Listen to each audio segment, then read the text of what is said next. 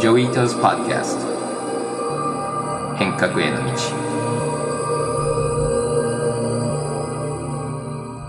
こんにちは伊藤浄一です。今日のエピソードは年末スペシャルです。今日はアートキュレーターの南條文夫さんの YouTube プログラムとのコラボレーションでいつもと逆に僕はインタビューを受ける側です。っていうわけで構造が今までとちょっと違うのでついていくのが難しいかもしれないですけれどもぜひ頑張って楽しんでください。それと南條さんは森美術館の特別顧問でもあります。今日は NFT がアートの業界を革命的に変えるかっていう話をしたいと思います。今日はゲストとして伊藤浄一さんに来ていただいております。いろいろお願いします。はい。あの、このトークはですね、一番最初に結構大きなシンポジウムをやって NFT とアートっていうテーマで話をしたんですけどね。まあ、ということもありますので、今日は NFT の話から話をお聞きしたいと思いますけれど、伊藤さん自身は NFT とどういうふうに今まで関わってらっしゃいます？最近特にいろいろサービス使ってみたり、いろんなアーティストとかと話してるんですけども、ちょっと遡って話をすると、90年代結構デジタルキャッシュの実験に参加したり、90年代中旬に日銀の中村隆夫君と一緒にデジタルキャッシュっていう本で、90年代はもうクリプトカレンシーの、ウェブの前からやってたんだけども、で、結構ビットコインに似てるような構造を考えたりして、で、あの当時、今のビットコイン作った連中も仲間だったんですけど、で、それで来なかったから、まあ、気にはしてたけど、あんまりやってなくて、で、2014年ぐらいかな、ビットコインがまた面白くなったんで、MIT でデジタルカレンシーイニシティブって言って、そのビットコインのプロジェクト立ち上げて、で、ビットコインのメインの担当の人を MIT で雇ったりして、で、ビットコインの後にそのイーセリアムっていうのが出てきて、ただビットコインの連中って結構イーセリアムをこう、軽蔑してたので、そういういろんなトークンとかそういうのちょっとインチ臭くて、で、ビットコインに悪いイメージにするので、結構こう溝ができてた。今では溝があって、ビットコインメンバーとイーセリアムメンバー。で、なぜかというと、そのイーセリアムっていうのっていろいろプログラミングできるんだけれども、ビットコインはセキュリティのためにあんまりいろんなプログラムを書けないようになって。で、それはビットコインの人たちはフィーチャーで、でイーセリアムみたいにいろんなことできちゃうのって危ないっていうイメージがあった。だから、いろんなことできるから、実験はどっちかというとイーセリアムでやってる人たちが増えて、だから今の NFT ブームってこう、イーセリアム関係なんだよね。そうすると、だからちょっとビットコインに僕集中してたから、最初の NFT とかトークのところは、ちょっと僕はあんまり参加しなかったのと、中央銀行とか政府とかやってたから、自分ではあんまり投資してたのも全部売却して、自分でもコイン持たないっていう立場で、で、最近 MIT から離れて、で、NFT もどんどん面白くなってきたので、いじり始めようって言って、多分だからもう、そんなないんだよね。まだ1年ぐらい前からちょこちょこそのデジタルスマートコントラクトとか NFT をいじって、で、今はいくつかスタートアップをアドバイスしたり、アーティストをアドバイスしたりして。そう驚きますね。90年代からあったとすると、その時はもうすでにブロックチェーン。ブロックチェーンみたいなものは、パーツはあった。で、僕らがそのネオテニっていう会社で、日銀とかと一緒に考えてたので、もう今、ビットコインのプルーフオブワークをやってるやつももうその時代から結構繋がってたり、あの時代書いてたことを読むと、まあ、ほぼ、まあ、8割、9割までは行ってたんだけど、ちょっと早くて、その時やんなかったんですけどね。で、イーサリアムはこの2年ぐらいですよね、多分。結構新しくて。で、また、イーサリアムの周りでも、不正な使い方っていっぱいあったんだけども、いろいろあって、でもやっぱりそれで学んでどんどん強くなってきて。で、今はもうだいぶ面白くなってはいると思うんだけども、ただ一番面白いのは、その、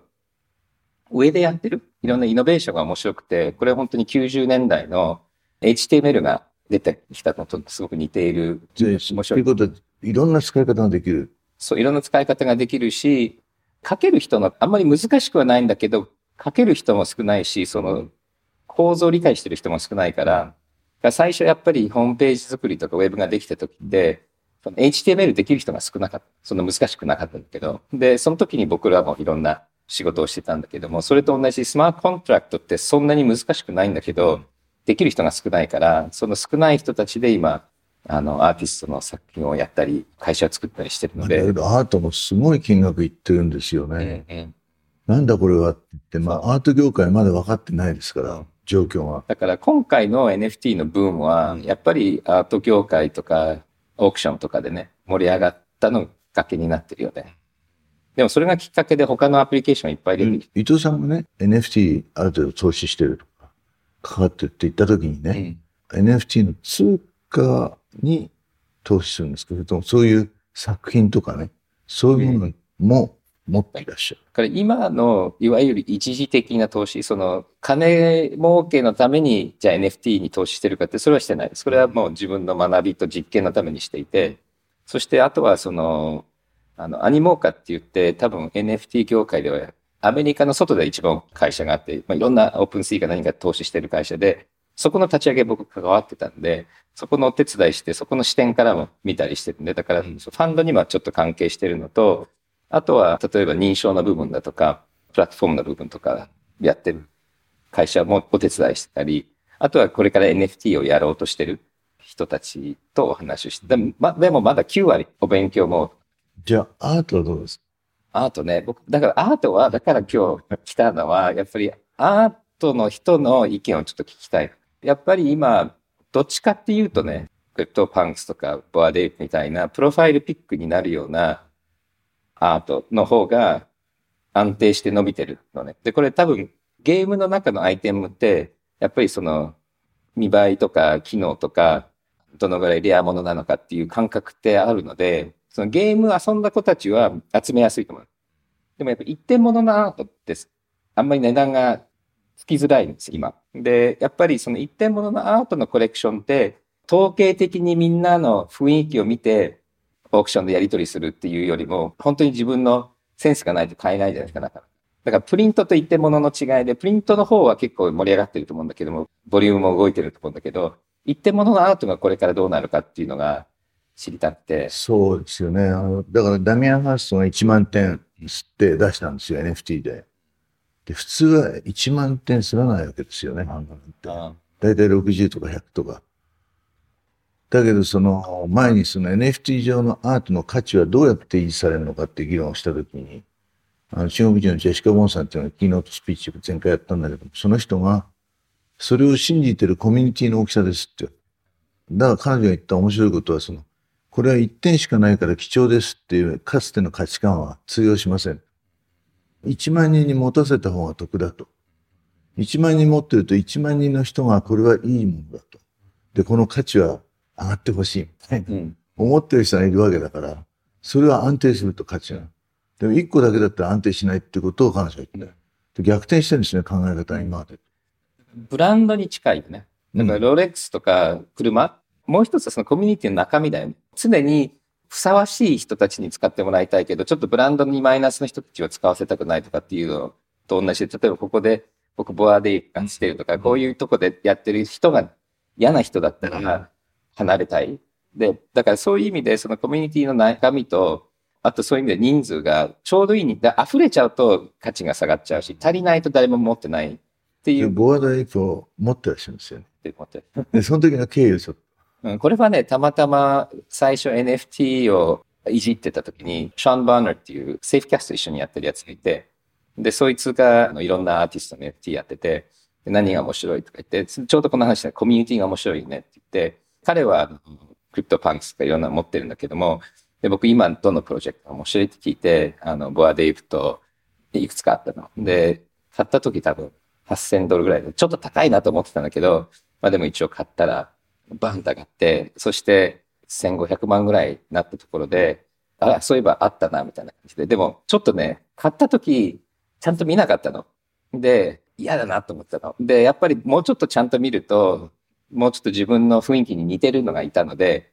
その時買ったやつ売って、同じような値段のやつ買ったの。ただ今度それがピンチなのは、その、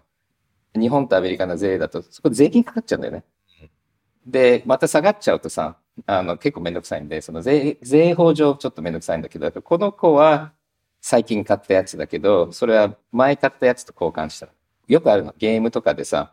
自分のキャラクター選ぶじゃない。で、その時急いでバババッ作って、そうすると何十時間そのキャラクター見なきゃいけないんだけど、変えられないとかっていうのと同じで、みだから最近選ぶときにすっごい時間かけて選ぶ。もしかしたらこいつが当たっちゃうと、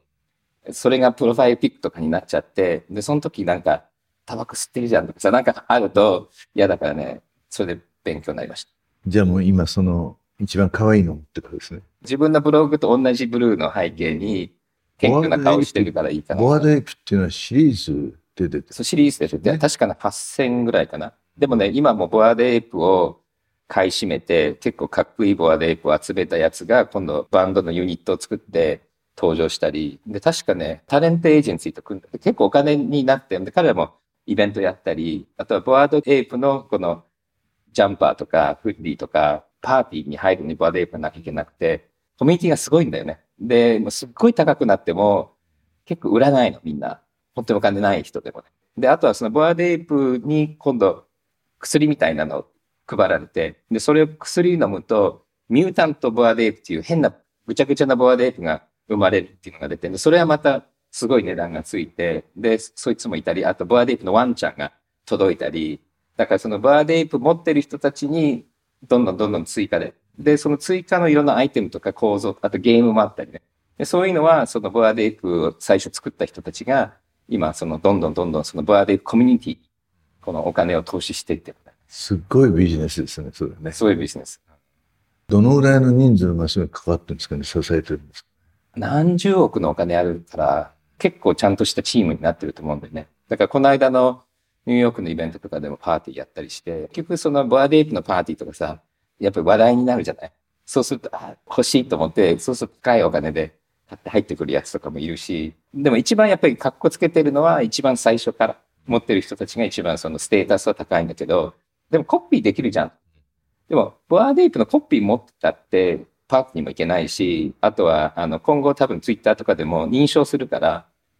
本物じゃなかったら偽物って出ちゃうし、だからその画像の価値ではなくて、その画像が、の信頼性っていうか。うんまあ画像がその表にあるんだけれども、その裏についてるいろんな権利とか、いろんな、あの、ものがついてるから価値がある。だからそこは NFT だから、カチッと抑えられるわけですよね。そうなの。うん。だからそこがね、やっぱり、あの、プリントとかと違って、そのアーティストとのつながりがずっと続くよね。彼らが、例えば今、ボアデープ持ってる人たちにみんなにこれ送りたいって言ったら全部送れちゃうけど、なんかプリントがもう出回ったら、どこに誰が持ってるかもわかんないし、偽物が出てもわからないし、そのリアルタイム性がないのと、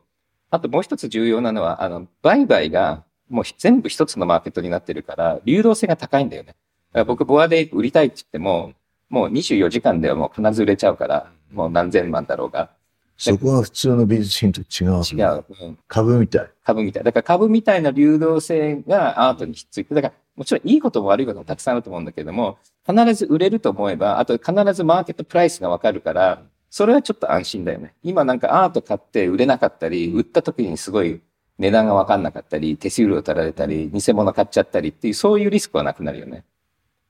調べていくと、あの、今までの古いアートね、オンデシみたいなんですよ。で、クレイとね、漢字式があると。漢字式はあまり作品がマーケットにない。クレイはたくさんある。で、クレイの方が、その参照例がいっぱいあるわけですよね、価格の。で、価格が安定してきて、売買が簡単にできる。で、漢字式は参照例がないとね、これいくらなんだっていうのはね、あんまり確定できなくて、動きがない。っていうようなことが起こってくる。それがだから NFT なんかの場合には加速されてるんじゃないかな。そうだよね。この前僕がそのシンポジウムをやった理由っていうのはその NFT 上のアートっていうのはどうしてもやっぱりモニターを通して見ることになるじゃないですか。うんうんうん。そうするとね、モニターを通して見たときによく見えるっていうものがやっぱりいいわけですよね。うんそうするとその筆の跡が細かくこう残ってるとかね、鉛筆の線がとかっていうものはもう見えなくなってくる。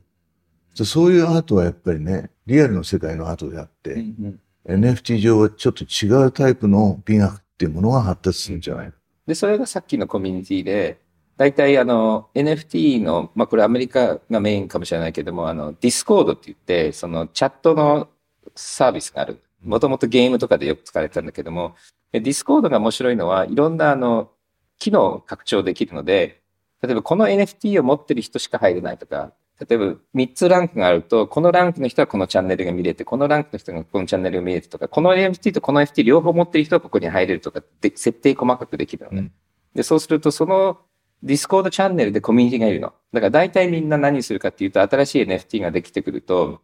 まずディスコードチャンネルに行って、コミュニティの雰囲気をまず味わうのね。で、そのコミュコミュニティの雰囲気が良かったら、多分、あとファンがいっぱいいて雰囲気が良かったら、あとボランティアがいっぱいいたりすると、その NFT が変なことしないし、今後なんかいいことしやっていくだろうっていう、要はワインの vineyard に行って、いいのと似てるのかもしれないけど、だから製造元を見に行けるんだよ。だから、コミュニティが変なとこだと、結構危ないって投資されない。で、それまた赤循環でコミュニティがこう雰囲気が悪いと、いい人も入ってこないし。雰囲気がいいとこ悪いっていうのは、見てると匂ってくる。ナイトクラブディスコに行った時と同じで、その、なんかとにかくその言葉遣いが荒いとか、質問答えてないとか、みんながお互い助け合ってるとか、それは見てすぐわかるよね。あの、バーってチャット見ると、なんか文句言ってるやつばっかりいるとかさ。だからそれはその、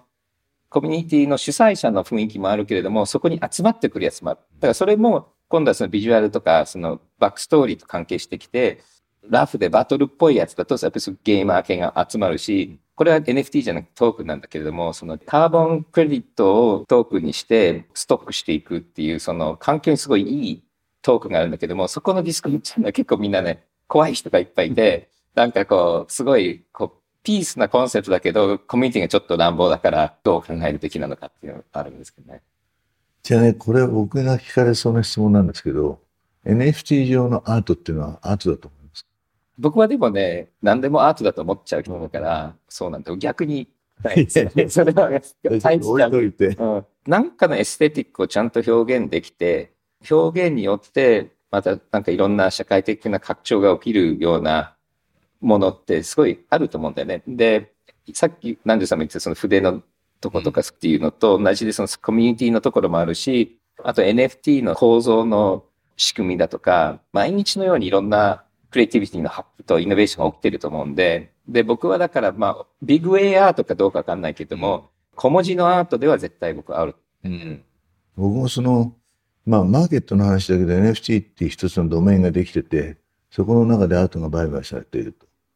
これやっぱり無視できないんじゃないかと思うんですよ。それで、今までのアートが廃れてなくなるわけではないけれども、新しいアートというものが登場した。それが新たに付け加わって、あアートっていうもののドメインを増やしていく。まあ、拡張していくっていうことになるんだろうと思って見てるんですけどね。NFT の連中は言ってるのは、昔アンディ・ウォーホルはアートじゃなかったのが途中でアウトになるじゃない。で、やっと最近このスケボーの世界って、ストリートアートってアート認めてる。で、多分ね、そのぐらい時間かかるかもしれないけれども、みんなアートコミュニティって、ちょっともう死んじゃった頃に注目して出す。だからそういう意味では、今、クリスティーズとかでやってるのは、多分そこから学びが起きてんじゃないの？ここで無視しちゃうと乗り遅れるから、今のうちにやや認めた方がいいかなって言って、で、今、あの、面白いのは、僕、ムーンキャッツっていうの持ってるんだけど、じゃあ、クリスティーズのオークションにバンドルされたって言われたら、みんなね、その自分のあの NFT のキャラクターにあのスーツを買って着させるとか、だから、あ、これからクリスティーズに出るよみたいな感じで、その NFT のキャラクターがドレスアップしたり、だからその辺もね、すごい可愛いよね。なんか、だからそのクリスティーズとの関係がね、またコミュニティがちゃんとリスペクトして、で、で、クリスティーズがに出るとまたみんなの値段がちょっと上がるし、なんかちょっとパーティー。あともう一つ、そのアート業界でちょっと出てる話は、これは結構真面目な話なんだけど、その NFT を使った場合には、プライマリーマーケットからセカンダリーマーケットでこう動いていくわけですよね、アートが。その時に利益が出てくる。つまり値上がりしてるとそこでもってオーナーはすごいプロフィットを得られるわけです。けしからんと。何にもしてないコレクターがね、大儲けしてると。言って怒ってるアーティストが結構いるわけですよね。そのアーティストが売った時には1000ドルだったのに。これ買った人が1万ドルということが起こる。だけどその NFT を使えばそのうちの利益の半分、例えばね、半分はアーティストに戻るというふうにできる。ということになってくると、そのアートによる富の配分がね、変わってくるんじゃないという期待があるんですよ。これうまくいったらね、著作権なんかやめたらいいんじゃない？と思ってんだよね。だって著作権って数パーセントでしょ？これものすごく大きいですね。値上がりしたらすごい金額。それがきちっと最初に作ったアーティストに戻れば、そのアーティストメリットあるわけですよね。うんそういう意味で今著作権はもうだいぶ考え直してるよね。だから結局 NFT が本物だとみんなが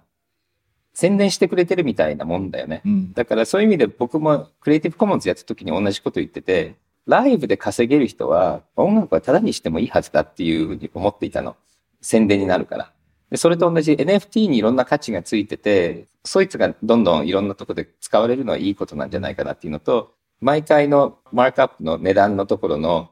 配分って設定できるんで、で、それもアーティストだけじゃなくて、音響やった人とか、スクリプト書いた人たちに配分全部できちゃう。そうだね。だからえ映画とかだったらすごいですよね。関係者いっぱいいるわけだから、そこにものすごく細かくうん富の配分ができるわけ。だから今までのギャラリーとか映画だとスタジオのちょっとやらしい配分が見えるから透明性も高くなるんだよね。ナミさん NFT のコレクション始めました。ね、まだ始めてないです。ちょっと乗り遅れたか。いやいや、まだまだですよ。7月に買っておけばよかった。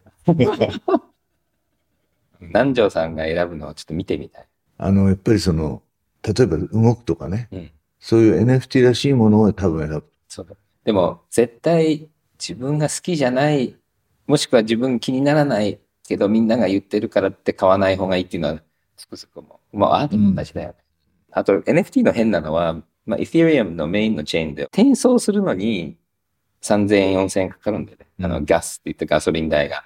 そうするとね、ゴミが入ってきても、ゴミを捨てるのに3000円かかるの。まあ、いくつか僕価値がある NFT 持ってると、広告のようにゴミ NFT が来るの。そうすると僕のプロフィール見ると、これ買ったように見えちゃうの。まあ、トランザクション歴見ると買ってないとわかるんだけど、ゴミがあるわけでも、ゴミ捨てようと思ってもお金かかるから、チェックだから残すんだけど、残すとまた嫌だし、なんかで、これ多分、これから機能拡張で変わってくると思うんだけども、あの突然変なものを送りつけることができるのがちょっとねピンチだ。それで誰々所有みたいなことが？南條さんのアカウント番号入れると、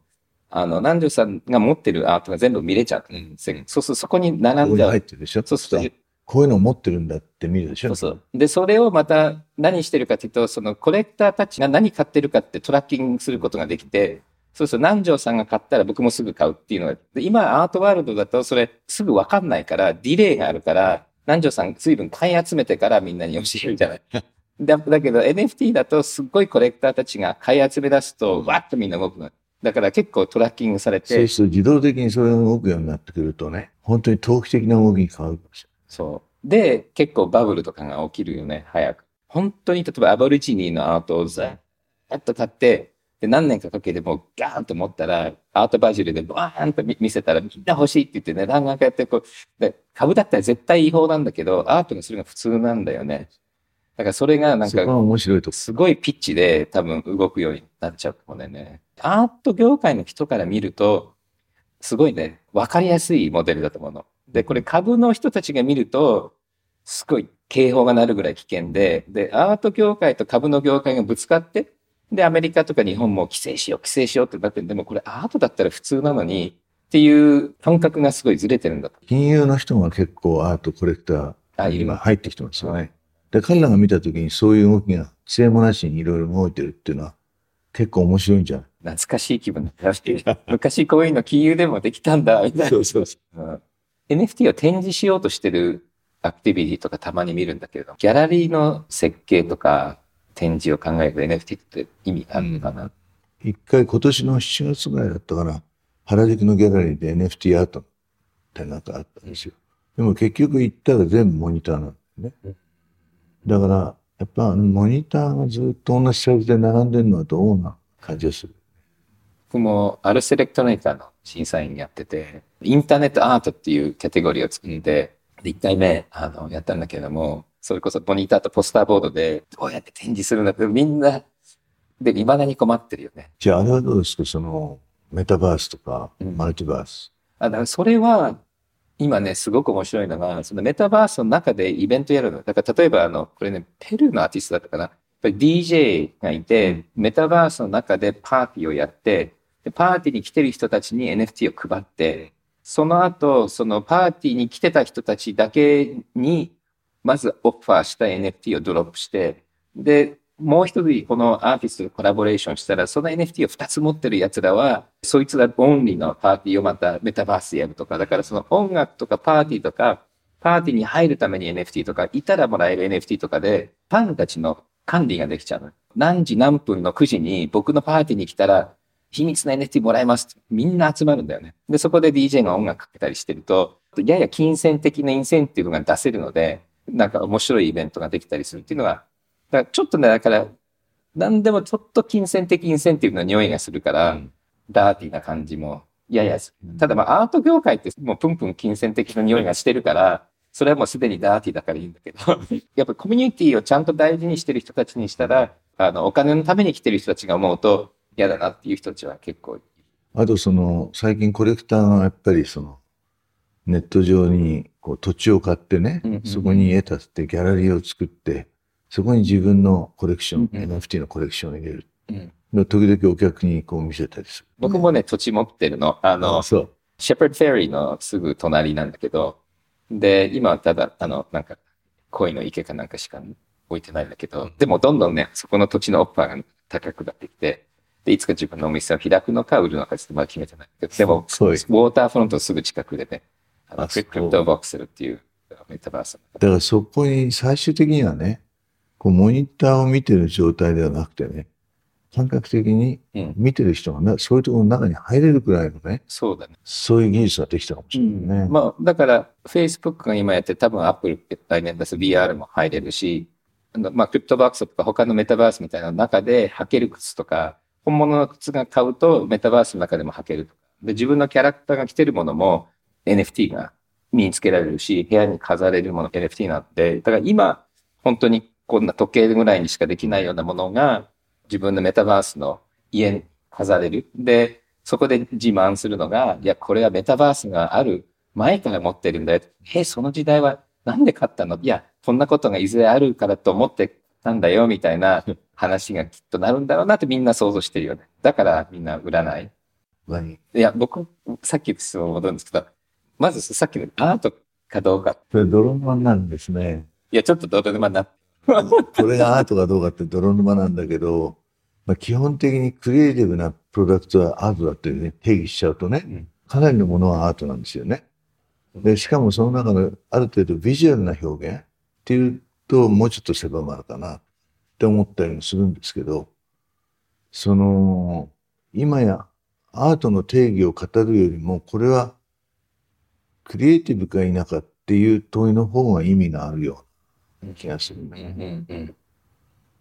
なんかアートっていうのはね、結局みんなその自分の体験からアートを知ってるわけですよ。これ生きてきた体験の中でこれがアートだろうと思うでしょ。でところがこっちの人は自分の体験からここがアートだ。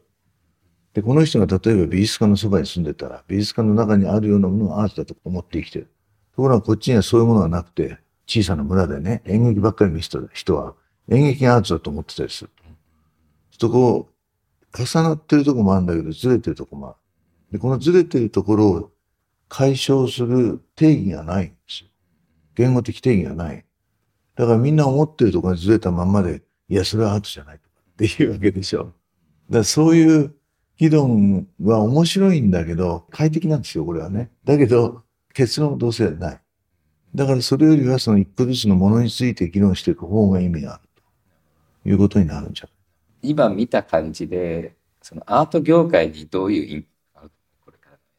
ら。あ NFT うん、もう、オークションはやり出したじゃない。このままアート業界の、例えばギャラリーのあり方とか、うん。っていうのは、リアルワールドの作品も NFT をそのタイトルみたいにして、売買は NFT のマーケットでやろうと思えばできちゃうじゃな。いで、なんか今、構造はだいぶもう分かったと思うんだけども、これって革命起きると思う、アート業界。いや、だからその NFT でしか表現できないようなデジタル系のアートっていうものは、もっとそれが発達するだろう。うん NFT のおかげでうんだけど今まであったアートのマーケットが拡大するというのはそんなにないんじゃない？あと今までのマーケットに流れ込んでたお金が NFT に移っちゃうっていうことは、一部はある可能性ある。まあ一部あるけど、今のところはね、こっちの元々のアートマーケットの人たちは NFT のマーケットあんまり分かってないうん。まだ入ってってないです。じゃあこれは新たなマーケットが勝手に生まれてきて、今までアートに投資してなかった人たちが投資していてで、一部のアート業界の人たちは NFT 業界を設計するので稼いでるっていう、そんな感じかな。そうですよね。だから、この NFT の中でアートをやってる人たちに、いや、君たちそれがいいと思ってやってるだろうけど、実はアートにちゃんと歴史が、こういう美学の進展があって、今はこういう作品があって、これが重要だと思われてるんだよ。アンディ・ウォーホルが60年代にいたけど、今はゲハート・リヒターなんだよ、みたいなことを言っても、聞きたくないと。そんな古いアートの話俺たちにしないでくれ。俺たちは全く新しいアートを作り出し、それを楽しんでコレクションしてんだから。そんな話は余計なお世話だ。なるわけですよ。昔のアート業界の必殺技がバーンって出てきて、うわーってなったりしないのか。でだから二つの分裂したマーケットが存在している状態。だからこれがどのぐらい近づいていくかっていうことはあるんだろうし、それがいつなのかなっていうのはちょっと感じる。ここの辺で、この辺で終わりに。はい。伊藤さん、今日はどうもありがとうございました。大変面白い話こちらこそありがとうございました。こ今後のご活躍。そうだねすごい思います。はい、南條さんもね。はい、ありがとうございます。じゃあどうもありがとう。もともとその最初 NFT が出てきた時の革命はやっぱり音楽レーベルだとかオークションサイトとかギャラリーっていうのはいらなくなるよねと。で残ってたとしても全然違う形でアーティストがすごく得するよね。で一瞬日本はなんかその従来型の人たちが盛り上がって間に入ろうとしててでもやっぱりアーティストが気がついてきていてちょっと遅れてるけれども僕は革命は起こると思いますそのまアート業界とかコンテンツ業界ではねだからそれはまあ来るんじゃないかなそれが他の業界でどういう革命が起きるかっていうのはこれからなんだけどもまあ結構革命だと思いますのでだからちょっとそのあの見てるとまだすぐ見えないかもしれないけどあのでタイミングが読めないけども革命は起こると思います。いや最近結構アーティストと話す機会があって NFT をやってあげるなんか裏についてあげるみたいな人とか会社が出てきていてやっぱ NFT エンジニアが必要だとか言っていてでもなんか実は OpenSea に行って create ボタンクリックしたらミントできちゃう。で、オークション、まあもちろんオークションサイトとかオークション屋さんって従来のアートコミュニティ、今、南條さんが言った二極化されてる、ちょっとアナログの人たちを連れてきてくれるから、まあクリスティーズなんか特にすごいいいんだけれども、なんかその、え、ネットだけでやる軽いオークションには、そのオープンシートからオークション機能が入ってるので、クリエイトクリックして、ミントして、オークションパンってやればできちゃうので、そんなわざわざエンジニアも会社もいらないのがこの NFT の良さなので、で、やっぱりまだアーティストは心配だから、そういう間に人を入れるんだけども、じゃあ、お財布を会社に預けていいのかとか、この間あるアーティストが、やっぱり作品オークションで売れたけど誰が持ってるか分かんないとかせっかくこの Web3 の良さが実はその間にアナログのプロデューサー入れるとおかしくなっちゃってることをアーティストが最近気がついてきたので革命ではないかもしれないけどその革命っぽいところがアーティストの技術に対する自信がなさによってちょっとブワッと出てきたんだけどもそれもさっとなくなるんじゃないかなっていう感じをしながらこの間あるアーティストたちとご飯を食べて思いました。この時間は伊藤浄一が今年を振り返って最も印象に残ったトピックスをお届けします。テスラ、スペース X などを経営するイーロン・マスクの純資産額が今年1月、アマゾンの創業者ジェフ・ベゾスを超え世界1位となりました。音声 SNS のクラブハウスが今年1月、ツイッターなどで話題となり急速に拡大。一時はネットで招待券が売買されるほどの騒ぎとなりました。デジタル変革を推進するデジタル庁が9月に発足しました。アメリカ SNS 大手の Facebook は今年10月、メタへと社名変更を発表し、今後成長が見込まれるメタバースの開発を事業の中心に据えたい考えを示しました。暗号通貨とブロックチェーンは今年爆発的な成長を遂げ、特に分散型金融、いわゆる DeFi と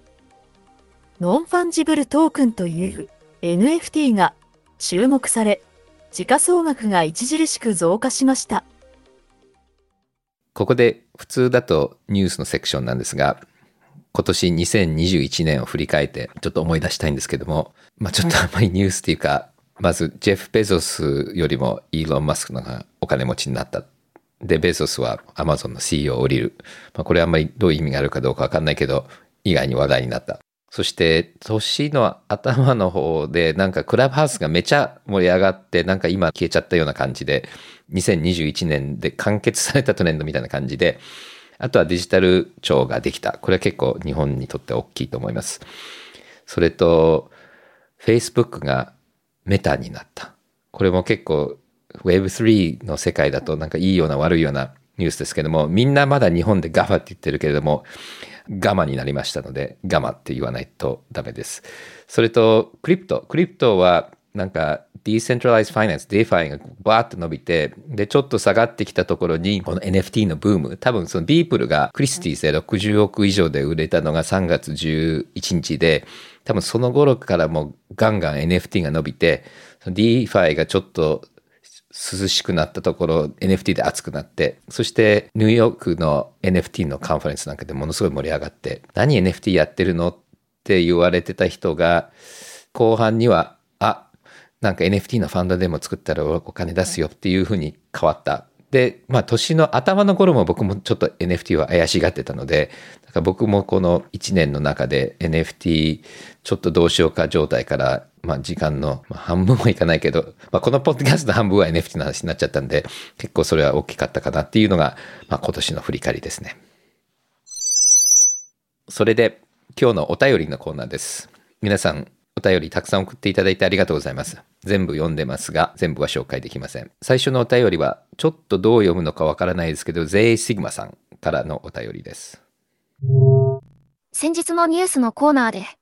トランプ元大統領夫人が NFT 事業を始めたというものがありましたが、アメリカでは、著名人が新しいテクノロジー領域でサービスリリースするというのは一般的なのでしょうかまた、それらが大衆にはどのように受け取られるのでしょうか日本では芸能人などが同じようなことをすると、なんだが怪しいとか、金儲け主義だとかいったようなバッシングを受けることが多いと思うのですが、そのあたりのカルチャーの違いについてお話伺いたいです。多分日本よりはアメリカの有名人はなんか新しいことをやってるのってバッシング受けるよりもなんかかっこいいとか面白いとかイノベーティブっていうイメージはあると思います。特に今回 NFT とか見ててもプロのアスリートとかが NFT とかやると結構みんなかっこいいと思っていてそれもかなり NFT を加速させたと思います。まあ、メラニア・トランプの特殊でトランプ自身も多分、まあ、いろんなあの嫌なところあるかもしれないけどもこの Twitter だとかソーシャルメディアとかを使うのものすごい上手だったしそしてその辺は結構自分でやってたのでそれはみんな評価はしてると思いますのでそういう意味で言うとのメラニアがこういうのをやるっていうのも、まあ、キャラとしては合っていたと思うんですがただまあ左寄りの人たちはトランプ嫌いなので何でも叩くので多分彼女もいじめられてると思うんですけどもでもまあそういう意味で多分そこは日本と随分違うんじゃないかなと思います。はい。次のお便りは、東野さんからです。かつての旧メディアと Web2.0 の企業群が、非常にゆっくりとした時間軸の中で競争共存しながら、エコシステム全体として新世代へ交代していったのと同じようなあり方が、Web2.0 から Web3 に移行する間にも起きていくのでしょうか。どのようにリプレイス、融合されていくか教えてください。オールドメディアが2.0と共存できたかっていうと、多分オールドメディアから見ると共存できてないと思うんですね。僕もニューヨークタイムズの役員やってたんですけども、もう必死でしたよね。あの、今でも必死ですけど、今ちょっと良くなったんですけども、本当にほとんどの新聞社は死ぬんじゃないかなと。で、日本の新聞社って土地持ってたりするし、野球部持ってたりするので、まあ、それなりにその新聞が赤字でも回る構造になってるけれども、アメリカの単体のオールメディアっていうのもほとんど全滅になったと思います。で、ニューヨーク・タイムズとかワシントン・ポストみたいな、まあ、唯一残ってるっていう感じなので、多分彼らは共存できてると思いませんし、あと僕もソニーも役員やってたんで、ちょっとソニーの視点から言うと、今のソニーの視点じゃないですけど、僕も見てた時だと、結局音楽もかなりニューメディアで、ナプスターとかピアトゥピアで、本当に死ぬと思ったら、ストリーミングで突然、なんか、ロイヤリティが入ってくるようになって、その著作権持ってるところが復活できたんですけども、結構際どい、あの、綱渡りをしてきたと思うんですね。そういう意味でも、やっぱり Web2 の会社でうまく乗ってこれる会社と死んじゃう会社って出てくると思います。で、死んじゃう会社は、まあ、まだ結構 Web3 使いづらいので、じゃあ今日明日かっていうのは分かんないですけども、使いやすくなったら結構一気に死んじゃうのが出てくると思います。だからそういう意味で言うと Facebook なんかは、やっぱりモバイルへのシフト、モバイルのシフトってすごくて、あのザッカーバーグがもう mobile first やるって言って、だから打ち合わせの時にモバイルのストラテジーが最初に出てこないともうダメだって言って、それがなかなか動かないからもう会社全部新しいものはそれに切り替わるまで何にもやらないっていうすごい極端なことして mobile first になったらやっぱりモバイルのエクスペリエンスがすごく良くなったんで今回会社名をメタに変えるまでしたっていうのは多分この Web3 をどうするか。っていうのは会社として挙げて考えたいっていうこともあってで Web3 と Web2 の一番大きい違いはあのユーザーを囲えないんですよね結局アイデンティティがとかものが全部ブロックチェーンにあるのであるサービスからあるサービスに移るのってもうウォレットをコネクトするだけで新しいサービスに全部持ってきちゃう。それが特徴で、でもう一つすごく面白いのが、今まではプロトコールのレイヤー、例えばインターネットだとか、その TCPIP とか、そのプロトコールのレイヤーって結構スカスカで、今のインターネットのセキュリティの問題の一つは、そういうオープンソースのプロジェクトにお金がないから、結構誰もちゃんとテイクケアしてない。で、上に乗っかってるさ Web2 のサービスっていうのがすごく分厚くなるわけですね。Google とか GAFA なんかは。でも今回の Web3 がすごい面白いのが、プロトコールがすごいお金持ってると。イーセリアムとかビットコインとかものすごいお金の価値があってそこにはかなりお金が投資されていてで上に乗っかってるサービスはお客さんも自分たちのでもなくてバリュエーションとか見ると結構薄っぺらいんですよね。だから今まではプロトコールが安くて上に乗っかるサービスが高くて今回はあの上に乗っかってるサービスまあまあ上場したりバリュエーションあるんだけどもプロトコルに比べたらもう2桁違うっていうのも違うのでだからそこもかなりこのオールメディアと Web2 の変化と Web2 から Web3 の変化っていうのは激しいような気はするんだけどもただそのスピードがどうなるかっていうのとあとは共存できるかどうかっていうのは多分その会社次第もあるかなと思います。これ Web2 の時もそうなんだけどももう使って感覚的に理解してでその新しい考え方とかその新しい sensibility で自分のビジネスを考え直す自分のビジネスの本当のバリューはどこなんだでそれを新しいアーキテクチャに変わった時にはどう表現するかっていうことだと思うんですよね。だから今、例えば新聞社なんか考えると、ニューヨークタイムズの一番の競合ってもしかしたら CNN だったり、全然違うメディアだったりするので、だからちょっと自分のビジネスも変わっちゃう。だからそのビジネスがどう変わるかっていうのを自分に理解するために、まあ、技術者を幹部にするとか、その技術者がちゃんと Web3 を感覚的に理解しているか。で、それをその技術だけではなくて会社の戦略にそういう人たちを入れるっていうことしないと多分生き残れないんじゃないかなと思います。そして最後のお便りは、湊さんです。最近では、教育ツールなどが普及してきて、誰でも勉強し、スキルをつけることができる時代になってきました。しかし、日本では、今でも、学歴や職歴が、就職や転職においての個人の信用の価値になっているように見えます。近い将来、個人の信用というのは、どういう視点で判断されるのでしょうか？それとも変わらないのでしょうか？はい。個人の信用っていうのは、どんどん重要になってくるんじゃないかなっていう、まあ、一つは僕の希望で、そしてまあ、実際そうだと思うんですよね。で、最近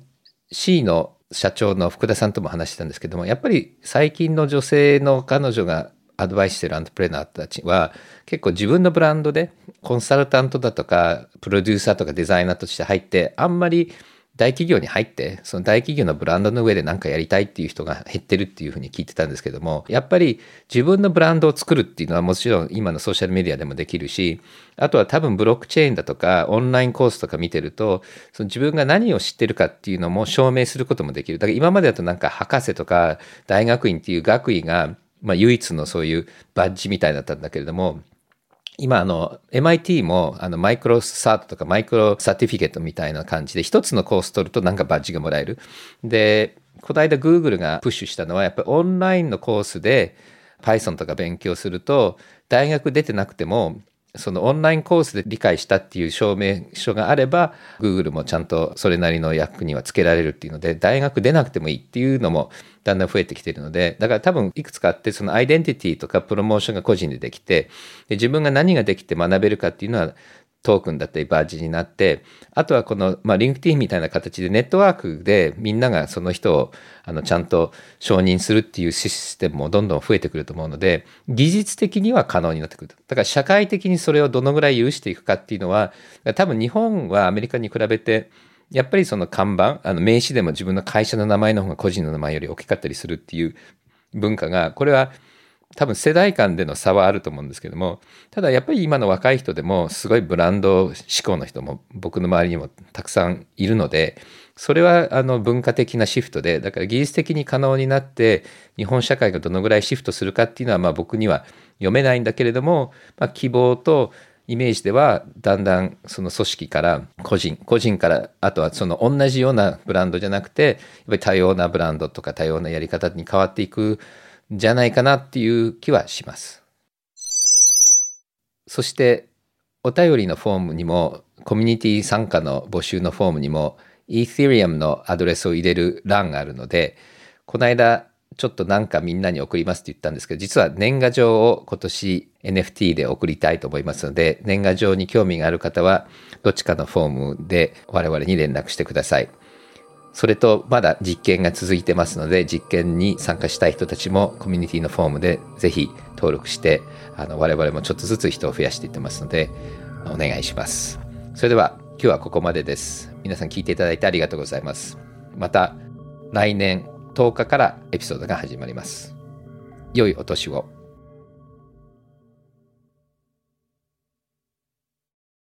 デジタルガレージは危険な海に最初に飛び込むファーストペンギンスピリットを創業以来大事にし続けています